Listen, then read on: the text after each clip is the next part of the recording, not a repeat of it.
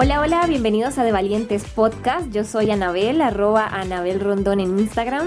Y yo soy Ibelsi Victoria, arroba Ibelsi en Instagram. Este es nuestro podcast semanal donde creamos episodios cortos de conocimiento dedicados a inspirarte a conectar con tu lado valiente, vivir una vida extraordinaria y ser la persona que estás destinada a ser. Comencemos.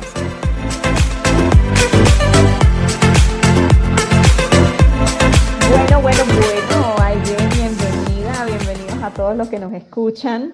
Eh, un episodio más de, de, Valientes Podcast y esto es la versión mamás. Para todas aquellas mamás que nos escuchan, bienvenidas. Eh, como saben, pues hemos estado en unas en unas secciones de invitar a personas que dentro de la comunidad pueden aportar muchísimo, que son personas que han venido creciendo, han venido desarrollando un, camino de transformación y que eh, nosotras, Anabel y yo, estamos súper honradas de recibir. Así que bienvenida, Aide. Eh, para los que no la conocen, Aide Hidalgo es eh, primeramente, bueno, venezolana, pero mamá, esposa, emprendedora, eh, es una líder dentro de uno de sus emprendimientos donde lleva, coachea, maneja, inspira a muchas personas y dentro de otro de sus emprendimientos em, simplemente se enfoca en ayudar a otros a desarrollar las distintas inteligencias que son, llamemos, básicas para poder seguir creciendo. Así que bueno, muchísimas gracias, Aide, bienvenida. Gracias a ustedes, gracias a ustedes por invitarme, por hacerme parte de esto. Yo las he escuchado en diferentes oportunidades y hoy estar aquí es así como me siento Shakira. Ay, muchísimas gracias a ti, Aide. Y bueno, nada, pues este, el día de hoy vamos a hablar de la maternidad combinada con todas las demás o con algunas de las demás áreas en las que, en las que como mamás también tenemos que desarrollar roles, también tenemos que sembrar, poner energía. Y bueno, nada, como, como este podcast se llama de valientes, la primera pregunta aquí, y que precisamente lo conversaba con Aide hacía, hacía unos, unos minuticos atrás, es, ser madre realmente es de valientes, o sea, ¿de qué se trata realmente ser mamá? Mm, yo tengo mis ideas personales, pero me encantaría escuchar a Aide eh, respecto a esto. Y bueno, nada, de ahí continuamos dentro de todo este podcast. No, y me encantó porque, y, por eso dijimos, no, ya, vamos a empezar a, a, grabar y que sea lo más natural posible realmente poder contar estas ideas y esto que andamos pensando. Porque justamente hablamos que, que capaz no es un, o sea, que no es de valientes como tal, sino que es más un acto de amor, ¿no? Que era justamente lo que me comentaba Vicky, ella me decía, mira, es un acto de amor porque tú te entregas, ¿no? Entregas tu vida, entregas la forma en la que llevabas las cosas a algo totalmente distinto. Y yo le comentaba así, es un acto de amor, pero que conlleva, o sea, que gracias a que cuando lo tomas como con responsabilidad dices, ok, es, valentía. porque muchas veces yo creo que nosotras hemos pensado eh, o sea, como, como una idea de esas que te vienen a la mente como que, wow, ¿qué pasaría si ahorita no estuviera viendo nada de esto? O sea, como que, si de repente yo pudiera salir y irme a otro país y no sé, dejarle, por ejemplo, a mi hija, a mi esposo, o sea, son cosas locas que posiblemente no haga, pero que podría hacer. Y que de hecho hay muchas historias de personas en el mundo que es la realidad. Un padre ausente, una madre ausente, que al final no es cuestión de juzgar, sino entender que capaz no hubo capaz ese acto de valentía de me quedo y entrego todo a pesar del miedo, del cansancio, de, sí, de, de, los, sí, de, esos miedos que me atacan en el día a día. Y el otro día, de hecho, hablaba con una amiga, que ella tiene una amiga que acaba de tener un bebé. Y ella estaba súper ilusionada con su bebé, etcétera. Y, y mi amiga me pregunta, ¿tú tuviste depresión postparto cuando tuviste a Camila? Entonces yo le digo, bueno, mira, sí, yo creo que como un año y nunca lo supe, sea, como que tuve un año completo que estuve así como que picada y nunca como que internalicé, ah, no, esto es depresión postparto hormonal y, entender, ¿no? Un poco lo que hablábamos también en un live el otro día de, entender el duelo de, de, que la vida cambió. Y ella me decía, te lo pregunto porque mi amiga tiene demasiada depresión postparto y ella me dice el otro día, no sé si puedo con esto. Entonces, claro, esta amiga me decía, eh, yo, yo lo primero que pienso, claro que tienes que poder, o sea, ya, para toda la vida, no sé qué. Y claro, para mí adentro yo pensaba, en realidad podría no hacerlo. o sea, obviamente uno como rol de mamá uno dice, no, pues por supuesto, pero ¿qué pasa? Hay historias en las que no se pudo, o sea, en que mamás decidieron abandonar, o sea, cuántas películas son basadas en una mamá ausente, en un papá que no estuvo. Entonces, cuando tú te pones a ver ser madres, es un acto de amor que te hace tener valentía que jamás capaz pensaste tener, pero que la sacas desde donde, de donde capaz no sabías que tenías fuerza y esperanza y y sí, no, no entendías cómo podía caber tanto amor que te inspirara en medio de, de tanto agotamiento. Entonces a mí me parece que cuando tal vez ser mamá es un acto de amor más que valentía, pero ser madre y acompañar en el proceso sí puede ser catalogado un acto de valentía. Maravilloso, Aide, y gracias por como nos comentas, porque efectivamente, eh, antes del podcast yo pensaba, yo decía, bueno, realmente ser de valiente, o sea, quiero yo ponerle a las mamás ese peso encima adicional. Otro peso. Otro peso adicional a las responsabilidades, adicional a quizás el trabajo, la casa, pues el, mismo, el mismo espacio de tener a tus hijos, de, alimentarlos, de vestirlos, de bañarlos, ya eso es, un, eso es un trabajo, ¿no? Que suficientemente requiere energía, requiere presencia plena, pero así, completa y que, y que agota y desgasta también, ¿no? Entonces yo dije, ponerle otro peso más, pero, pero qué bonito verlo así, porque es eso, o sea, sí, es un acto de amor y gracias a ese amor, entonces conseguimos el resto de herramientas que necesitamos y una de ellas, por supuesto, es lo que pudiésemos llamar valentía. De ahí muchas otras, por supuesto, también, ¿no? Sí, de hecho también puede ser como veamos la frase valentía, ¿no? Porque capaz lo podemos ver como que, ah, tengo que tener valentía y un peso y sentirlo como un peso, o más bien decir, soy valiente, o sea, lo estoy siendo, y más bien es como palmadita, es como ya lo está haciendo, o sea, no es como que hay que hacerlo, es como que ya lo estamos haciendo porque estamos aquí intentando ser lo mejor que podemos ser con los resultados que tenemos. Entonces es como ver la palabra e identificar desde dónde estamos como entrándole y, qué queremos, o sea, desde el punto de decir, como que no, ahora tengo que ser aún más valiente para esto, o que fino, lo he estado haciendo durante todo este camino es ese reconocimiento de, lo que uno mismo está haciendo y que lo, que poco que lo poco que uno pudiese considerar que hizo poco realmente significa bastante. me encanta, me encanta, así es. Y sabes que, hablando de, lo que tú decías, esas mamás que, que abortan la misión, por decir de alguna forma, de que se, porque existen, dicen no puedo más con esto y dejan dejan, yo creo que estamos metiéndonos como en aguas muy profundas, pero, pero quiero simplemente tomar ese ejemplo de, de, a veces padres o madres ausentes como, como una, y hacerla una pregunta.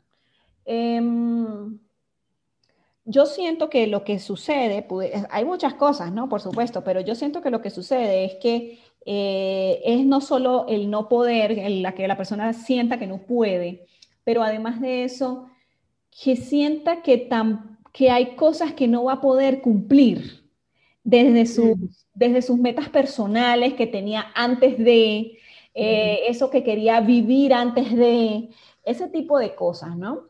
Entonces, ¿crees tú, Aide, que, que, que, realmente pudiésemos nosotros cumplir nuestros propios sueños como individuos, como, como Aide Hidalgo que eres tú personalmente, como Ibelsi, como Anabel, eh, aparte de ser mamá, ¿qué, qué te parece eso? Ahí hay, ahí hay, mucha tela que cortar, hay mil cantidad de opiniones, pero bueno, esto se trata yo creo que de hablar desde nuestra propia experiencia y con ello poder ayudar a otras también que nos escuchan, ¿no? Sí, yo pienso que, no, o sea, nada pasa por casualidad, ¿no? Sí, y, y menos tener un bebé. Es como que, o sea, pasó porque, porque pasó, o sea, porque hicimos que sucediera, empezando por ahí. Entonces, cuando, cuando tú entiendes la, realidad que nosotros tenemos hoy en día, eh, es como si yo te dijera, oye, antes de ser mamá, yo quería viajar por todo el mundo sin parar ni un día por los próximos 25 años. Ahora soy mamá. Entonces ahora yo no voy a poder hacer ese sueño. Bueno, mira, pues sí, ¿por qué? Porque ahora tienes un niño que depende de ti, que necesita una escuela, que necesita unos hábitos, que necesita y lo necesita. O sea, no es mentira que ahora no voy a poder vivir los próximos 20 años de mi vida viajando. Claro. Y a veces nos enfocamos en eso que no se va a poder hacer y entramos como en ese hueco de frustración. pero muchas veces es también buscar la vuelta de cómo sí puedes lograr muchos sueños de acuerdo a la realidad que tienes. Y que, y que también es, el tema que hablábamos el otro día y que lo voy a traer aquí porque me parece fascinante, el tema de rendirte ante algunas circunstancias que suceden, porque capaz uno entra en el, en el punto de, es que por qué me volví mamá, es que por qué pasó eso, cuando capaz otra persona no se volvió mamá, pero tuvo un accidente o pasó cualquier cosa, entonces ella también puede entrar en el punto de por qué tuve este accidente. Es como si sucedió, la vida te está dando muchas oportunidades de darles la vuelta. O sea, por ejemplo, mi esposo el otro día me decía, y yo le decía, necesito, necesito de verdad viajar. O sea, una cosa que estoy necesitando ya a nivel de salud, es como, necesito unos días de, de descanso de verdad, o sea, es como, pero, o sea, en otro lugar, o sea, sin teléfono de verdad, es como una necesidad.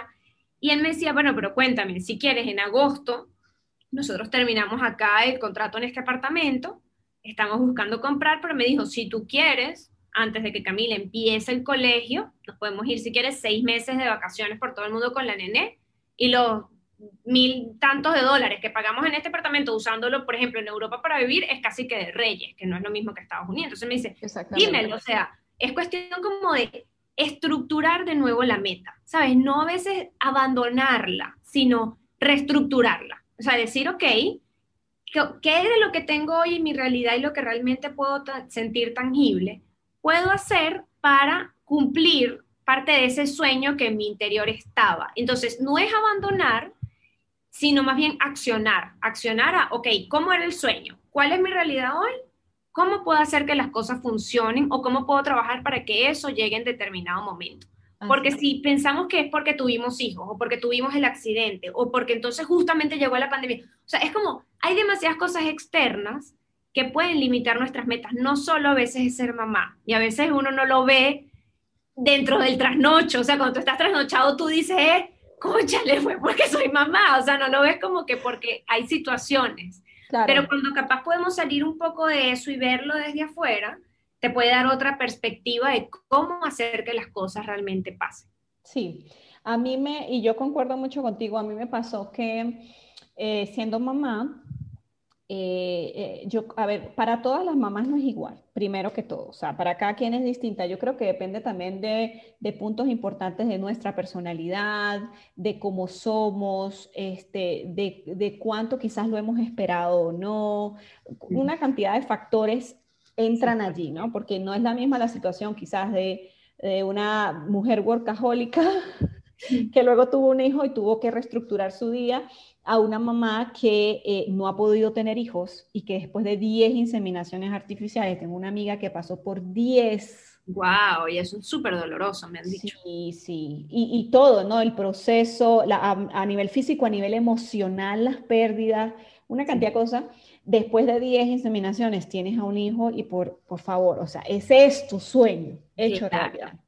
Bien. Totalmente. Pero, pero a pesar de eso, y, hablando desde nuestra propia experiencia y desde la mía personalmente, eh, yo pasaron dos cosas. La primera, que tal como tú lo dices, tuve que replantear todas, no todas, pero algunas de las metas que tenía en función de las, de las circunstancias que existían en ese momento.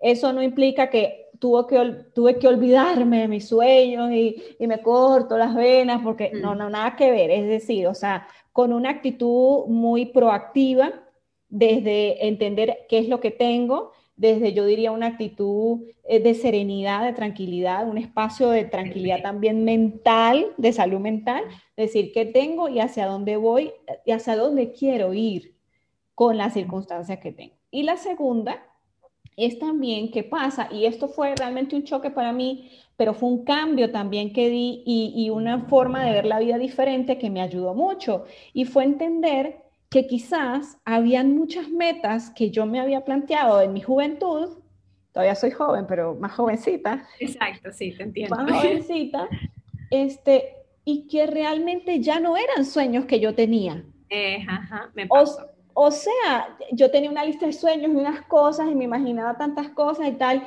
y de repente cuando me senté realmente y dije, a ver, pero ¿qué es lo que yo quiero? No, no, ya va, esto ya no lo quiero. O sabes, o capaz uno dice, sí, capaz, no sé, ponte lo del viaje. uno dice, ay, sí, tal, pero después dice, pero realmente qué precio hay que pagar para eso. ¿Realmente estoy dispuesto a hacerlo? Porque sí, si de repente te caen 10 millones de dólares y puedes viajar por jet privado, bueno, está bien, lo haces. Pero realmente es algo que, o sea, haría esos viajes en cambio a mi casa, en cambio a, momentos especiales aquí tranquilos.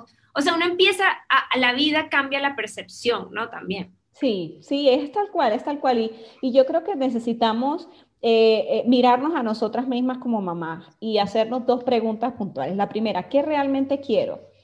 Y si lo quiero y, y, quizás de, primer, de primera vista siento que no lo puedo tener, puedo hacer algún tipo de replanteamiento para entonces ajustarlo a mi circunstancia y también cumplirlo y disfrutarlo y ser feliz con ello, número uno. Y número dos, quizás de mi lista de sueños hay sueños que ya no aplican y que no me he dado ni siquiera la oportunidad de, de, verme a mí, de ver si realmente aplican a mí, porque entonces seguimos en una, en una bola de, de, que con todo el mundo, de que es que esto es lo que dicen, que esto es lo que tengo que hacer, que después entonces de que me caso, entonces tengo el hijo y después el hijo, bueno, o la casa primero y luego el hijo y luego el carro. no, nos han puesto a cumplir una cantidad de checklists que, que al final no tienen sentido eh, para la mayoría de personas, ¿no? Entonces te casas y tienes tres o cuatro años y no has tenido un hijo y empiezas, ¡Ay, pero ¿por qué no habrá tenido un hijo? Pero que no sé qué, no sé qué, no sé qué. O sea, entonces, entonces, eh, este, como conclusión de la pregunta, yo creo, como tú lo dices, que sí se pueden cumplir, sí se pueden seguir cumpliendo esas metas y hay simplemente que replantearlas, que revisarlas, que a, echarles agüita, ¿no? A ver qué, qué, es lo que, qué es lo que surge y qué no. no. Y para prueba, capaz alguien que nos escuche puede estar pensando como, eh, no, pero esto que de verdad yo quería y en serio no lo puedo tener bajo las circunstancias. A veces una cosa que a mí me hace tener como mucha fe o confianza, como lo queramos llamar, en el futuro, es poder ver mi pasado. O sea, cuántas cosas en el pasado no salieron como tú las tenías en mente, pero fueron increíbles, tan increíbles o hasta más increíbles de lo que lo tenías en mente. Puede ser la carrera, por ejemplo, yo no quedé en la universidad que yo quería. Y, y, eso para mí fue una frustración gigante, pero mi carrera universitaria fue la mejor y conocí las personas más increíbles del mundo.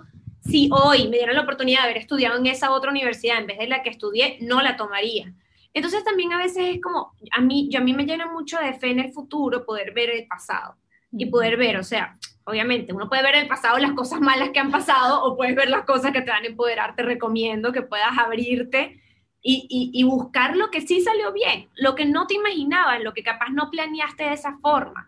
Hasta el día de la boda que nunca sale como uno quiere, que como uno no se lo imaginó, pero que al final fue perfecto. O, o mil cosas, el día del parto, tal vez no fue lo como te lo imaginaste, pero fue increíble. esas pequeñas cositas te hacen decir, ok, entonces partamos ahora, si eso salió increíble y yo no lo planeé así, ¿qué tal si ahora lo puedo hacer más inconsciencia y pensar, ok, lo que tal vez vi que quería, no va a ser de esa forma, pero puede ser mucho mejor cómo yo puedo empezar a imaginar eso y tal vez no dejarlo tan a la suerte, que fíjate que la suerte igual te jugó bien, pero qué tal si le metes visualización real de lo que quieres de verdad, como tú dices, y me gustó mucho eso, definirlo, porque, y, retomo el cuento del viaje, David me dice esto, me dice, lo podemos hacer, lo quieres hacer, no sé qué, y ahí le dije, no, quiero mi casa, o sea, buscando una casa, y yo le dije, no, la verdad es que no quiero eso, lo que quiero es un viaje, pues me quiero, quiero un viajecito de semana y media de desconexión, pero no ya, de verdad, irme por España y viajar, y más bien me cansa, nada más pensarlo con la nené. No, no, o sea, no, déjame quieta, nada más con el maletero, el coche, la cosa, ella sin, sin hábitos. Le dije, no, tranquilo, yo quiero mi casita para dejar de pagar tanta renta, no sé qué, y me hace súper feliz. Entonces eso es replantear y poder caer en cuenta. Realmente eso que alguna vez quise, todavía hoy lo anhelo tanto. Eso me, me gustó mucho. Me gusta, me gusta como la pregunta como la hiciste tú tan, tan poéticamente. gracias, gracias. Excelente, ¿no? Y, bueno, y de ahí caemos también en, lo que conversábamos eh, también hace unos minutos, también en el live que tuvimos, este, transitar con, confianza de que las cosas realmente van a salir de la mejor forma, ¿sí? y esa confianza luego te da la libertad a ti misma para poder tomar las mejores decisiones. Entonces, Mira, eh, aquí, los que me escuchan, la que está hablando en este momento es la mujer más controladora que al menos he conocido en mi entorno. Sí, y a mí me ha, a mí me ha costado, eh, ¿cómo se dice por ahí? O sea, me ha costado permitir, soltar. Eh, y Dios me hizo conocer a un maravilloso hombre que es Carlos, que es mi esposo, que él precisamente nada en la confianza, o sea, él, fluye, él nada, o sea, él respira eh, eh, confianza en la vida. Y, eso no quiere decir que se acuesta a hacer nada, por no, no, no, él acciona, él tiene sus planes, él tal, pero él acciona desde la confianza. Entonces, yo creo que como mamás, al final, cuando también queremos que todo salga bien, eso es como algo que tenemos en los genes, ¿no? Queremos que todo salga bien y que, el, y que al niño no le pase nada y que todo el día esté feliz y que la casa esté bien ordenadita y que los, los sueños se cumplan y que entonces, o sea, quiero tener todo controladito. Pero ahí es cuando entonces tenemos que hacer un trabajo personal y decir, y decir, ¿hasta dónde realmente puedo controlar las cosas? Y es que realmente no existe control de, o sea, no existe forma de controlarlo. Tú vives sumergido en la incertidumbre. O sea, yo puedo decir ahorita que me corresponde en, en, una hora salir a buscar a mis hijos al colegio y regresar y yo ya tengo todo coordinado y después la comida, después tal. Pero realmente, ¿quién me asegura que yo voy a estar aquí el próximo minuto? O sea, así de radical me puedo poner para entonces bajarle tres al tema del control y vivir desde la confianza, porque al final estamos aquí y respiramos y somos por, eh, eh, llamemos eh, un ser superior, lo que la sabiduría, la inteligencia superior, Dios, el universo, como lo queramos llamar. Este, pero cuando entonces soltamos y decimos, estoy dando los pasos que quiero dar porque tengo un plan, tengo una planificación, me he preocupado por lo que puedo hacer, que es decidir qué quiero, y estoy accionando en eso, el resto sale como debe salir. Sí, sí, total. Ya está, ya está. Yo creo que hasta ahí es donde podemos hacer nosotras. ¿Qué te parece a ti, Aide? ¿Cómo, cómo lo ves tú? No, y, y, que también a uno se le va la vida en eso, ¿no? O sea, planificando, que ahí es cuando capaz en, en, determinados momentos de mi vida, que fue lo que me pasó a mí el primer año con Camila, que yo siempre lo cuento, yo, o sea, se me fue demasiado, o sea, fue como, yo sé que los hijos, o sea, yo sé que el tiempo pasa rápido y más aún cuando uno es mamá, o sea, no cree que el tiempo pase rápido hasta que eres mamá y no entendiste cómo sucedió, o sea, es demasiado veloz, pero de verdad, el primer año en particular de Camila para mí fue como, no, como si no hubiera estado ahí, de verdad, o sea, para ella estuve ahí, pero para mí no, o sea, fue como que lo, porque estaba tan pensando en el futuro, en lo que iba a hacer, en que tenía que trabajar, en que estaba dando pecho y estaba pensando, ahorita que terminé de dar pecho con tal cosa, o estaba dando pecho y estaba haciendo algo en la computadora, o entonces terminaba y la acostaba y en vez de acostarme y disfrutarlo y olerla, porque hoy en día yo me paré el abuelo el cuellito, que es, que es demasiado rico, o sea, es como, ¿cómo puedes oler así tan rico por las mañanas? Y, y, o sea, ese tipo de cosas fue como que ay, era mi bebé recién nacida, ¿sabes? Y está bien, ya sabemos que no voy al punto de culparme, pero sí al punto de oye, no podía seguirlo permitiendo, ¿no? Y, y, fue como soltar eso que me frustraba tanto de no estoy pudiendo trabajar, no estoy pudiendo dar la reunión, no estoy pudiendo hacer esto. Y, y eso a mí me lo enseñó, o sea, en particular, y yo pienso que hay algo que tú dices y que me encanta, y es que los niños son nuestros mayores maestros, y de verdad lo es. O sea, sí no hay duda, porque yo siento que Dios a través de nuestros hijos nos habla todo el tiempo y nos va mostrando, porque, porque ser mamá saca eh, las peores miserias que uno tiene, porque estás totalmente desnudo, o sea, no hay nada que ocultar. Hay alguien allí que te está viendo todo y que no es lo mismo cuando uno, por ejemplo, se casa. Hay cosas que capaz tú puedes medio ocultar porque ya la otra persona es grande y ella sabe qué hacer. O sea, capaz tú eres flojito y bueno, no importa el trabajo, o capaz tú eres, no sé, lo que sea. Es como que ya la otra persona ya es, pues, o sea, obviamente después con los años todo se descubre y todo el cuento.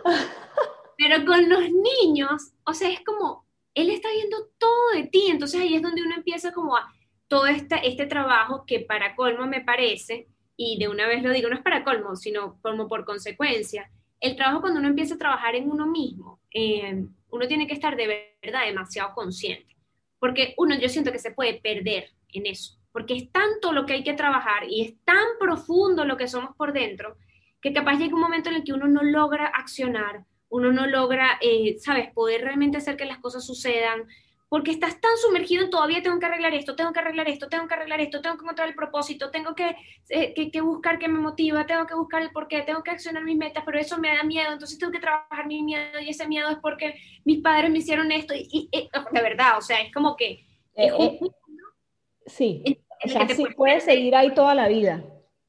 Exacto, entonces de una vez lo digo porque eso es algo que a mí siempre me ha llamado la atención, conozco gente que está perdida en esa búsqueda y perdida en la búsqueda logran no cumplir cosas que anhelan, ¿no? Entonces, también, y ahí ya tomamos de la parte de, qué tan controladores o qué tanto queremos tener a, Dios agarrados por las barbas, que, que, que llega un momento en el que entonces yo trabajo en mí, trabajo en mí, no suelto nada, tengo que ser perfecto yo, no puedo accionar si yo no termino de sanar esto y lo otro, y llega un momento en el que y, ahí está lo bonito de, cuando uno puede tener fe y soltar, porque tú llegas a un momento en el que dices, no puedo con todo.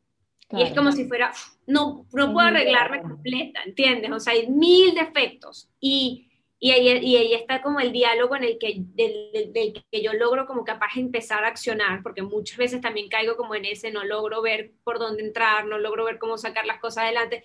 Y llega un momento en el que digo, suelto ¿En qué tengo que mejorar? En esto voy, acciono y lo solté y digo, voy a fluir con las cosas que sucedan, intentando ser una mejor versión todo el tiempo, ¿no? Y, pero, pero soltarlo es como un trabajo súper difícil y yo creo que un punto en el que lo podemos hacer, porque capaz tú y yo tenemos eh, algunos conocimientos que hemos estudiado, que sí, de coaching, de PNL, y uno tiene el conocimiento de cursos que ha visto, de mil cosas, pero cuando te encuentras la noche anterior o la noche en la que tu bebé ha tenido tres trasnochos y se te acabó el sueño y no puedes dormir y estás en ese momento y estás frustrado porque al día siguiente tienes una reunión a las 10, tienes que ir a hacer mercado a las 11, tienes que hacer tal cosa, no te va a dar la mañana y estás demasiado envuelto en eso que sucederá y que no puedes controlar porque estás agotado, porque has tenido una noche de demasiado no dormir, de trasnocho, mejor dicho. Entonces, ¿cómo uno acciona? O sea, ¿cómo, ¿cómo hago para sacarme de ese estado en un momento, a pesar de que tengo los conocimientos, cómo hago para en ese momento no seguir allí? Y volvemos entonces al tema de, de, vivir en el presente. O sea, ¿cómo suelto? Ajá, ok, voy a soltar a idea, voy a soltar Vicky. bueno, ¿cómo estás ahorita? O sea, ajá, sí, mañana va a pasar todo eso, pero en este momento estás bien, estás sano, ¿qué hay a tu alrededor? ¿A qué huele? Y, y es el trabajo de vivir el presente tan complicado, no nos han enseñado a hacerlo y, es un trabajo de que siempre que uno esté como, ah, ¿qué hago? La respuesta es, vuelve a la hora, o sea, a este instante en el que estás. Y eso a mí me ha ayudado, ay, de verdad, no caer en victimicismos tantas veces, muchas otras no lo logro, pero desde ahí es como una herramienta rápida de o sea, de despertar, pues. Ajá, exacto, como, como que hackeas tu, tu, esa, esa, esa, línea en la que vas, porque tú te sumerges como en un flujo, ¿no? De, de precisamente de energía, ¿no? Que, que, además no es así, sino es como así de para abajo. Exacto, picada. Entonces es una forma de hackearlo. Yo, una de las cosas que aprendí desde desde el año pasado, que para, que para mí fue un año interesantemente eh, retador y de aprendizajes, eh, fue eso, a estar consciente, o sea, yo estaba, por ejemplo, en la computadora trabajando y de repente empezaba, normalmente cuando son esas actividades que son repetitivas, ¿no? Y entonces empieza el tiquitititi. Ya estoy haciendo la actividad repetitiva en aquí, entonces empieza en la cabeza que falta tal cosa, que porque tú tal cosa y por qué tal cosa y si hubieses hecho esto y si no sé qué más. Y en el segundo que tú te puedes dar cuenta y hacerte consciente de lo que está sucediendo, en ese segundo tú deberías tener una práctica de hackeo diario eh, para esos momentos. Este, no fue, porque si tú no lo paras, o sea, si tú no lo paras, si tú te lo permites un segundo, eh, eh, eso es un, bueno, eso también, de eso hablamos un poquito antes, pero es un foso sin fondo, sencillo. Entonces, normalmente, y, lo que yo hacía, porque a algunas les puede servir, o a las personas que nos escuchan, mamás o, o papás o lo que sea, lo que yo hacía simplemente era en, en, el mismo momento pararme de la silla, moverme. O sea, lo primero era mover mi cuerpo. O sea, ¿sobre qué tengo yo? Ahí sí, ¿sobre qué tengo yo control? Para poder ayudarme a mí misma a, a alinearme sobre mi propio cuerpo. Ok, si yo tengo control, me paraba Ok, chévere. Salía un ratico porque pues en el, en el 2020 trabajamos en dónde? Pues en las habitaciones, en la, en la, sala, en donde sea. Salía de la habitación en donde estaba, salía al balcón, respiraba, me, me, preparaba un café, me preparaba un té. O sea, cambio, cambio, cambio de una vez, de una vez de energía, de movimiento, de tal.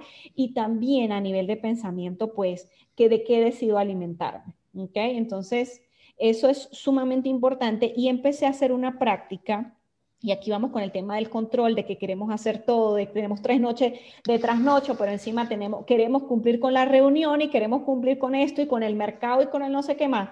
Pues hasta donde eh, nuestras propias expectativas nos esclavizan a nosotros mismos, ¿sí? Porque hay varias cosas, aquí hay dos alternativas. La primera, después de tres noches de trasnocho, tú sabes definitivamente que tú necesitas descansar. La primera opción es hablar con las personas que tienes la reunión y decir, mira, o sea, definitivamente no puedo asistir. Vamos a, vamos a pasarla. tal cual, he tenido tres noches de trasnocho, no voy a poder rendir, no voy a poder dar lo mejor de mí en esa reunión, vamos a ponerla para dos días después.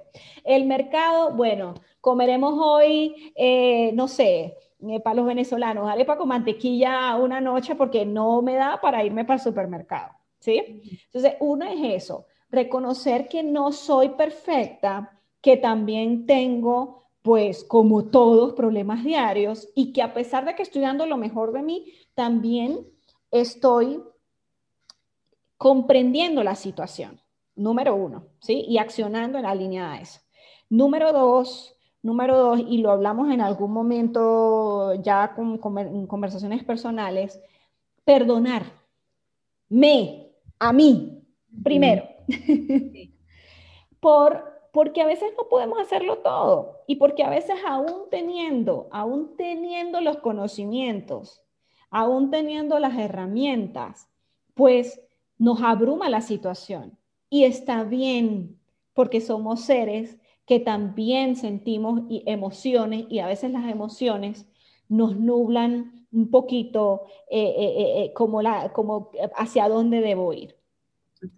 Entonces, el tema del perdón para mí, pues un punto súper hermosísimo, que también hay mucho de lo que podemos hablar del perdón, pero para no quedarnos allá, porque, porque el tema del perdón, pues primero tiene muchísimo poder a nivel de curación, a nivel de, elevar tus, tus frecuencias. Em, en tu cerebro a nivel, a nivel de frecuencias, yo siempre me confundo un poco con esto, pero eleva esa frecuencia, te conecta con estados de tranquilidad, eh, de verdad es una cosa, eh, es magia pura, como la llamo yo. Y, y aparte de eso, también rescato lo que dices, es, ok, reconocer dónde estoy, a veces perdonar cuando tengo que hacerlo, y también dar el primer paso. Desde, como te digo, el primer paso quizás es levantarte, hacerte un café para cortar los, los, pensamientos que te atropellan. A veces el primer paso es simplemente hacer una llamada telefónica porque tienes una idea de negocios y quieres hacerla, pues no la has terminado de hacer, pero cuéntala, cuéntasela a tu mejor amiga, aunque sea, para que empieces a ordenar tus ideas. Y ahí vas consiguiendo las demás pistas. Creo yo que va por allí la cosa.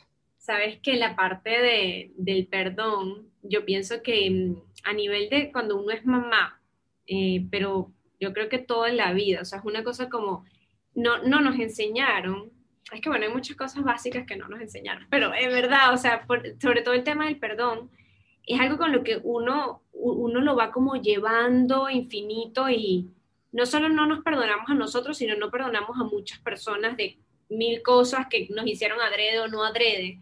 Y eso entonces los vamos como cargando en nuestra, en nuestra mochila, sobre todo las mujeres, que de hecho, bueno, nuestro, nuestro útero, toda nuestra parte reproductiva femenina, que de hecho pues muchas personas la llaman la bolsa y como vulgarmente, y es sobre todo llevándolo a la parte de que nosotros alojamos demasiado en esa parte de nuestro cuerpo que es como la parte más creativa, es como de ahí donde nace la vida, donde genera como todas las cosas más bonitas de nuestro cuerpo. Y allí uno va como cargando y cargando y cargando. Ahorita yo he estado pues estudiando un pelo sobre el tema, como pudiendo entender porque algunas personas no, les pueden llegar a, salir enfermedades en esta área de tuve quistes muchos años y, y, como entender por qué, y a veces el punto del perdón, y lo traigo justamente cuando estamos hablando de mamás, es porque de allí parte hasta la salud que te puede permitir realmente seguir avanzando. O sea, uno eh, en esta bolsa, por decirlo de alguna forma, uno va cargando no solo cosas de uno, sino todo lo que los demás no quieren de ellos. O sea, por ejemplo, uno como mamá, llega un niño, nuestros bebés, y van a entregarnos el papelito del dulcito que se acaban de comer, no se lo dan a papá, se lo dan a mamá. es cierto. ellos no quieren el dulcito, pero te lo dan es a ti como figura femenina madre, y tú agarras la basura y bueno, la guardas en tu carterita. Y la guardas en el bolsillo. y después cuando tú vas a lavar, tú empiezas a sacar ese papelero de los bolsillos y de la cartera y dices, pero ¿por qué pesa tanto la cartera? Bueno, ¿y por qué será? O sea, pues, tienes ahí guardada hasta la dona, la mitad de la dona que no sé. Entonces, lo mismo pasa a nivel emocional con nosotros. O sea, la gente nos va como entregando, entregando, entregando, y ya sean mismas mujeres, obviamente sin maldad, pero uno va agarrando y guarda y guarda y guarda y todo se aloja ahí, o sea, todo se va alojando en nuestra parte eh, reproductora, en nuestra parte de, mm, sí, de creatividad y a veces nos puede pasar, yo, a mí me escriben muchas mamás por Instagram y me dicen, ¿cómo haces para tener tanta energía?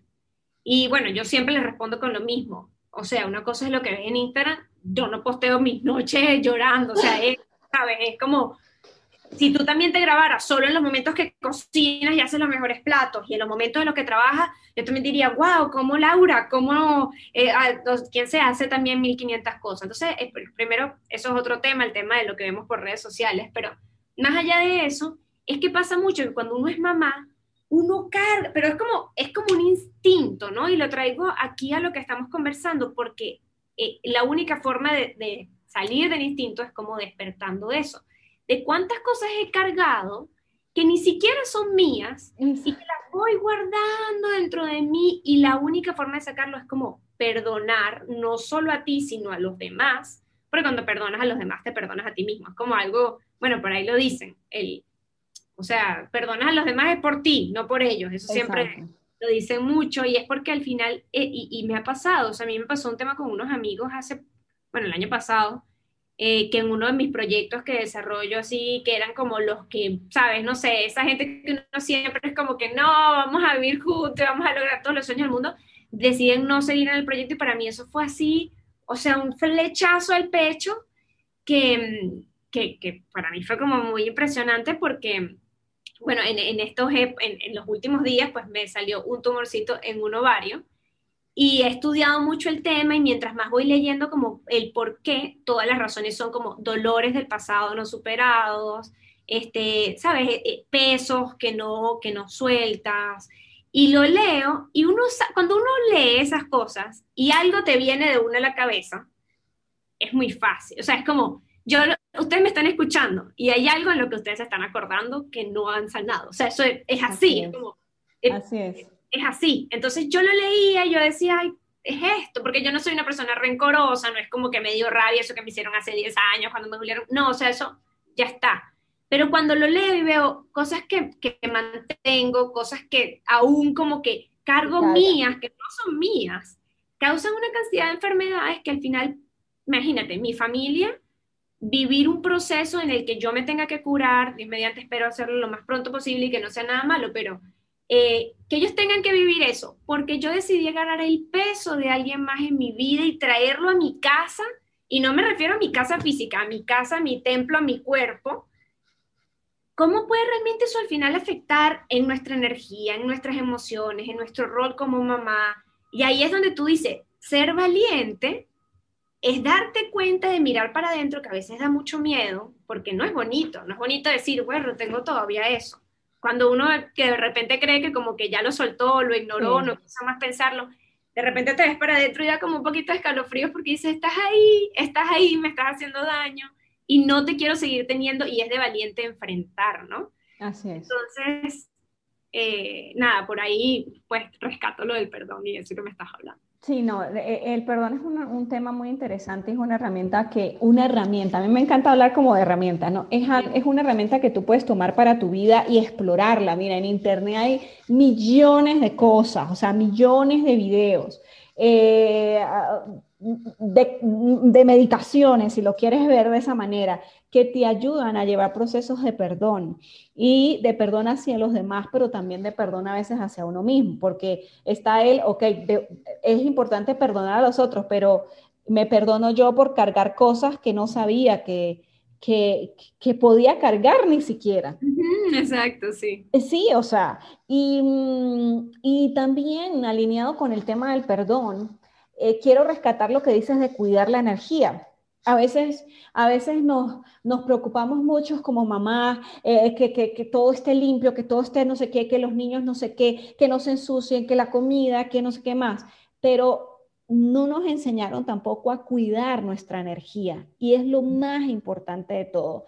¿Con quién te conectas? ¿En qué espacios permites que estén tus hijos, pero que también estés tú, que esté tu familia? ¿En qué espacios no solo físicos, sino en qué espacios también a nivel emocional? Si ha habido quizás algún tipo de, no sé, encuentro, por ponerlo de alguna forma, de alguna discusión, de algún impasse con tu esposo, con tu pareja, ¿en qué espacio te estás permitiendo mantenerte? ¿En un espacio de estoy molesta porque no sé qué, porque, o en un espacio de, bueno, pasó y ya está, vamos a conversarlo? E, esos, esos, esas burbujas, esos campos energéticos que uno crea alrededor de uno, alrededor de la familia, son definitorios para lo que viene después. Y, y, definitivamente cuando las energías no, pues lamentablemente no son como canalizadas, igual las, las, emociones que al final son energías, pues como dicen muchos, eh, el cuerpo somatiza y, luego te lo muestra. Sí, de una. Personas que tienen, por ejemplo, cuántas veces yo he visto casos reales de personas que se quedan sin voz, que tienen problemas para hablar, de que tienen un tema de que, pero ya va, ¿qué tienes tú que no has dicho? ¿qué, ¿Qué está pasando allí? Em, eh, luego también tuve el caso de la mamá de un amigo mío del colegio queridísimo que murió por un cáncer de seno y Luego su papá, porque no entendía por qué una señora que murió de cincuenta y tanto de años, pues joven al final, eh, el papá empezó a estudiar porque su papá tenía 60, o sea, también un hombre que está, pues, a ver, le queda el 40% más o menos de su vida se puso a estudiar que, por qué a su esposa le había dado todo esto y se encontró luego con unos estudios que explicaban por qué, de dónde surgía, o sea, si te dio cáncer, por poner un ejemplo, estos son estudios eh, eh, eh, no comprobados tampoco a nivel científico, porque bueno, tú sabes cómo es el tema médico, medicina, pero... Más de toda la parte neurofísica y toda esa parte interna que es más delicada.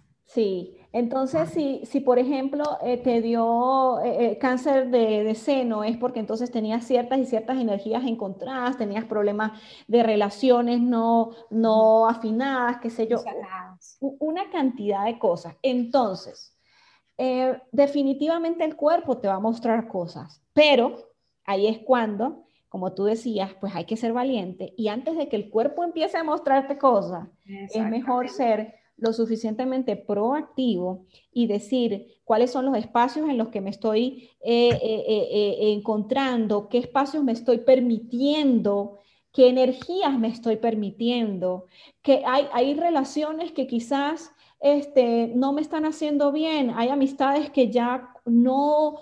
Mm, no, no, solo que no suben, sino que están restándome, están restándome constantemente. Porque sí, y cortarlas, y cortarlas con toda la tranquilidad del mundo, pues entonces lo otro, el tema de la culpa, o sea, la sociedad nos ha impuesto un tema culpa, porque al final la culpa no existe, la culpa no es ni un sentimiento, ni una emoción, ni, o sea, es una idea en la cabeza abstracta que no tiene ningún sentido. Ah. Entonces, eh, que ya no vi más a la que supuestamente era mi amiga, pero ya va, que yo me estoy sintiendo intoxicada completamente por esa persona. Tengo todo, estoy en todo mi derecho y en toda mi responsabilidad de cuidar mis energías, porque, bueno, a ver, soy un hijo de Dios, yo sé hacia dónde quiero ir, yo estoy aquí para mostrar al mundo aquello, aquellos dones que Dios quiere que yo muestre, pues está en mí la responsabilidad de decidir qué quiero pero también de cuidar mis espacios para poder seguir avanzando. No, totalmente. Y es, y es el tema de, de que cuando nosotros somos papás, y, lo llevo a nuestra realidad, cuidamos demasiado quién está con nuestro hijo. Sí. por ejemplo, el otro día Camila me dijo, ay mami, uh, Sophie es princesa y yo no soy princesa. Y yo, bueno, ¿y por qué? Tú también puedes ser princesa. Entonces, no, me dijeron que yo no era. Entonces, obviamente, inmediatamente, ¿para quién? O sea, ¿por qué? Fue para otro niño, quien no fue, tiene dos años y capaz, yo, a mí me hubieran planteado esto cuando, no sé, yo tenía 17 y yo hubiera dicho, por Dios, tiene dos años, se van a poner con eso. Pero claro que es importante, porque uno como papá sabe que todo eso está forjando una cantidad de pensamientos subconscientes en la cabeza. De patrones, de creencias muy fuertes que van a definir el futuro y ahí uno está pendiente, ¿no? Sí, sí, sí. es una cosa como que yo quiero, es más, una de las cosas por las que yo quiero realmente, yo siempre digo que yo quiero una casa grandísima, de hecho la casa que tengo vestida cuesta 9 millones de dólares, yo la quiero, pero ¿por qué la quiero? Yo quiero esa casa es porque uno de mis sueños es tener una familia grande, pero otro de ellos es que todos los amiguitos vengan para acá, o sea, yo quiero ver a todos los amiguitos, yo quiero ver qué dicen, qué le dices a mi bebé, qué no le dice a mi bebé, no por controlar, ¿sabes? Es por poder guiar, por poder... La influencia que tienen ellos, ellos tienen... Es muy grande. Pero eso no lo cuidamos cuando crecemos.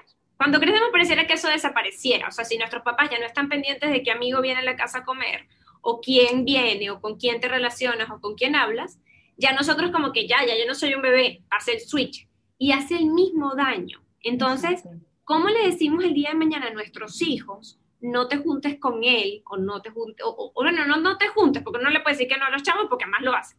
Es más como guiarlos en el proceso de quién puede aportar más a su energía y a su crecimiento que otros que no. Si tú, si ellos están viendo que tú te reúnes con el tío, que después de que echarles de la casa terminas amargado, molesto, hablando mal de todo el mundo, con el primo, con el amigo que saliste y es, ah, este tipo hace esto y me frustra y mira lo que me dijo. Él está viendo y escuchando y sus patrones van a ser buscar las razones para ellos también hablar. ¿Y por qué lo digo? Porque lo viví. O sea, capaz yo lo veía, o sea, yo veía que, no sé, uno salía de una reunión y era como, conchale, esta persona hizo esto y esto y esto, esto me molestó, yo lo escuchaba. Y luego yo me empecé a relacionar con personas conflictivas también, porque yo dejaba de ir con ella y yo iba a la casa, ay, no, esta persona me hizo tal cosa, tal cosa, tal cosa. Y eso a mí no me hacía feliz, simplemente era un patrón, porque yo entendía que así tenía que ser la vida. Yo me tenía, y llegó un momento, y bueno, de ahí se desarrolló todo el bullying que yo tuve en el colegio, que fue fuertísimo, porque claro, yo era una persona que siempre hablaba a espaldas, que también me buscaba relaciones conflictivas con personas conflictivas. Entonces, eso me generó a mí una época en el colegio muy dura, que al final, ¿para qué? O sea, no, o sea, al final yo la he transformado en mi historia de vida y, y ha tenido mucho sentido, pero no fue necesaria vivirla, ¿sabes? O sea, me hubiera, o sea, no es que no me hubiera gustado, pero creo que me entiende, o sea, se pudo evitar, por decirlo de alguna manera. Claro, claro, entiendo. Te traigo este libro, este libro y era el que estaba buscando, sorry que me paré mientras hablábamos, no sé si, si lo has visto, se llama Sana tu cuerpo. No, no lo había visto. Es de Luis L. I. Y dice las causas mentales de las enfermedades físicas y la forma metafísica de superarla. bueno, es un libro cortico, de hecho lo tengo roto porque Camila me lo agarró el otro día y me le reventó unas páginas. Pero es interesante porque justamente el libro es como un diccionario ah, de enfermedades entonces tú buscas cualquier cosa, o sea, literalmente lo que sea. Eh, no sé, problemas en la columna, ¿por qué, hay, eh, caes en coma? O por lo menos en mi caso, y, voy a ser aquí súper abierta y, lo voy a leer, este, este, porque, porque justamente de lo que estamos hablando y siento que, que, se relaciona mucho, ya porque está por, ajá, te, te, te, ajá, tumores. Mira, dice, viejas heridas y disgustos que se siguen alimentando, mucho remordimiento. Entonces inmediatamente ahí tú empiezas a verlo, ¿no? y, y, tú empiezas como, hay cosas que yo he visto que, por ejemplo, no me resuenan. Por ejemplo, a mí me pasaba mucho que a mí me salían como unas pepitas súper grandes y cuando yo busqué las pepitas aquí decían como odio, rencor, no sé qué, yo dije, wow, yo no tengo eso, ¿no? claro. Y, fui hace poco al médico y fue loco porque la, eh, ¿cómo es que se llaman estas pepitas que son así gigantes? Este, que le salen muy grandes. Sí. Como, bueno, en, Venezuela decimos como hinchones. Bueno, no, pero eso tiene otra palabra. Bueno, no sé, yo busqué el nombre, se me acaba de ir el nombre. Bueno, sí, X, una pita muy grande. Yo lo busqué y no lo vi. Entonces el otro día fui al médico, porque me volvió no salir, siempre me salen. Él me dijo, no, es que se te infecta la glándula, las glándulas sudoríparas se infectan. O sea, no es esa pepita que todo el mundo cree, es esto. Y yo, mira qué curioso, cuando lo busqué, justamente era como que cansancio extremo, no sé qué, yo, ah. Entonces, es curioso porque entonces el librito te dice, ajá, te dice eso, y de una, entonces al lado te dice como una afirmación que podrías decir hasta cierto punto como para empezar a sanar.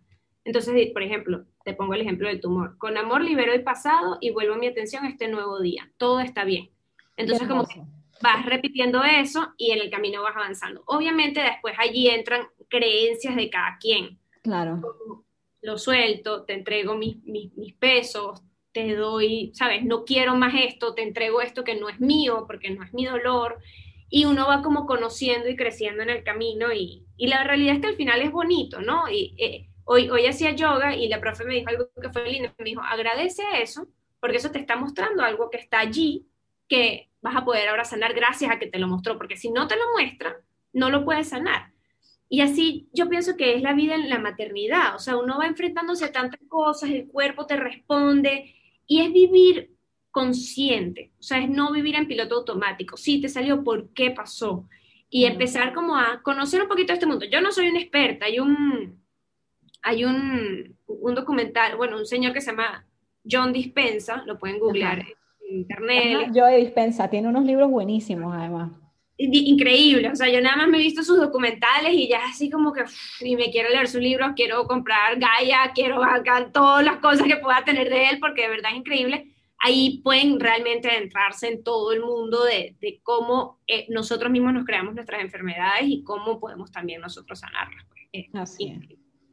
Bueno, yo creo que, realmente han sido herramientas muy interesantes, ¿no? Eh, vivir en el presente, el perdón, accionar, cuidar los espacios. Este, y al final todo eso se, da eh, y lo podemos poner de esta manera desde un, desde un mindset de valentía. Es decir, decido yo, decido yo lo mejor para mí y lo mejor para mí me lleva a veces a tomar decisiones que no son las más cómodas, porque pues si fueran las más cómodas seguiríamos en los mismos espacios, pero que, pero que sé que gracias a tomarla pues voy a llegar a esos, a esos estados en los que quiero estar. Sí, es así totalmente. Así es, hermosa. Este, bueno, no sé, mira, ya, ya, no sé si te diste cuenta, pero pasó una hora completa ah, conversando nuevamente. Hola, siempre. Sí, este, y bueno, para cerrar ahí de cuéntame, ¿qué, ¿qué, te gustaría pues darle como, como ejemplo, como último, sabes, eh, reflexión a todas esas personas que nos escuchan? Sí, yo pienso que al final eh, uno se puede perder en la búsqueda y la realidad es que no nos perdamos, sino que más bien nos encontremos en la búsqueda. Y, y, partir desde el punto de que hay mucho que nosotros tenemos que, que crecer por, y, lo voy a llevar al punto de que somos mamás, por próximas generaciones, porque al tú sanar es demasiado el impacto que puede tener en tus generaciones y en el mundo todas las personas que van a tener contacto con cada una de esas personas que están, que, que van a tener contacto contigo, con tu familia, con tus seres queridos. Y es una responsabilidad, hay que ser valiente para hacerlo, capaz en nuestra cultura latina, que uno piensa mucho en el hoy, en el resuelvo hoy, en el sea, no importa si lastimé, no importa si hice, pero necesito resolver la comida, necesito resolver.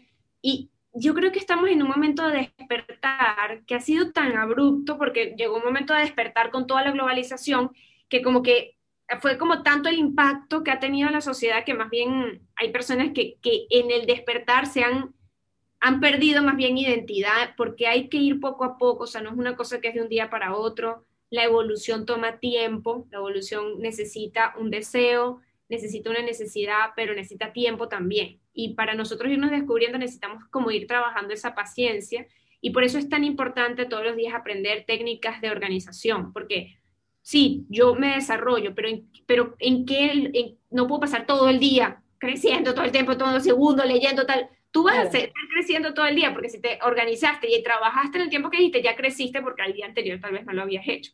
Pero cuando uno empieza como a poner ese granito de arena, las cosas empiezan a tener mucha más lógica. La vida empieza a llenarse de personas hermosas, a tener mucho más sentido, a darte respuestas.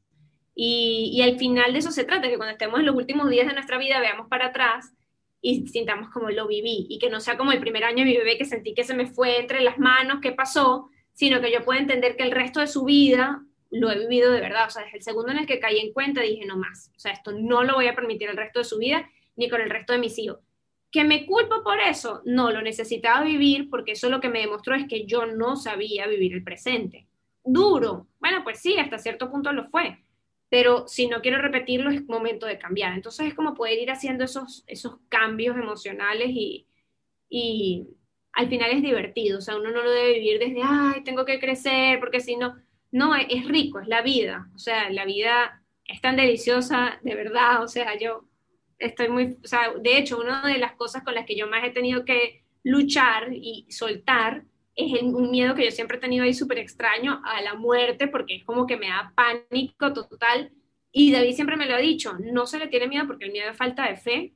Y si tú entiendes que lo que sucede es lo perfecto y tú vives el momento presente, puedes de verdad, o sea, lograr cosas que la gente puede decir, pero ¿y cómo lo hiciste? Y a veces es hasta difícil explicarlo porque es algo tan interno, tan, tan, un recorrido tan largo que como tú explicas esa pequeña cosita en la mañana cuando agradeciste y eso te dio un poder en el día, es algo que hay que vivirlo. Entonces los invito a eso, a ser valientes, a vivirlo, a pararte a la hora que dices que te vas a parar, a hacer el ejercicio que dices que vas a hacer, a trabajar en ti como dices que lo vas a hacer. Si algo te sonó y realmente te resonó de todo lo que leímos, de todo lo que compartimos, anótalo y tenlo allí, porque poco a poco la vida te va dando pistas, te va dando respuestas y, después de repente todo es un rompecabezas y dices, ah, ok, aquí está el, eh, todo completo, pues.